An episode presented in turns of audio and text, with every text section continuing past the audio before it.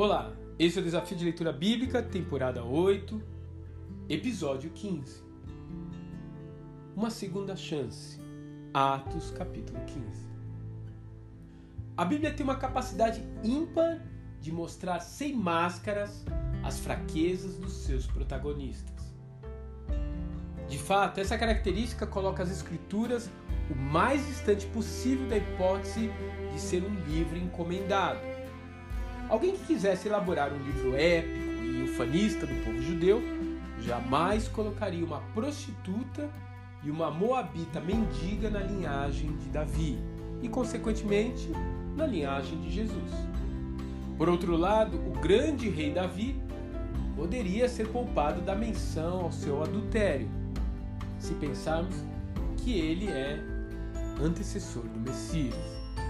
O Novo Testamento continua da mesma forma, mostrando a vida como ela é.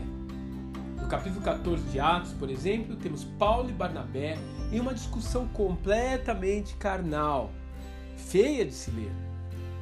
Paulo não queria levar alguém que já havia sido reprovado em sua maturidade e fidelidade para uma obra missionária.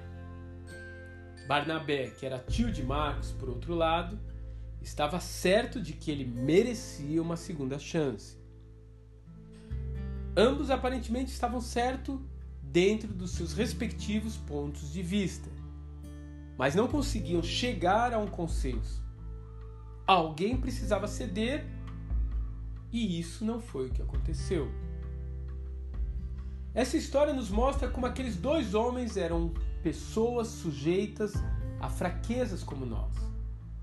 Também nos mostra o valor de se dar uma segunda chance. Barnabé talvez tenha ficado com a parte mais difícil, mas parece ter dado conta da tarefa de fazer aquele jovem se tornar um homem de caráter.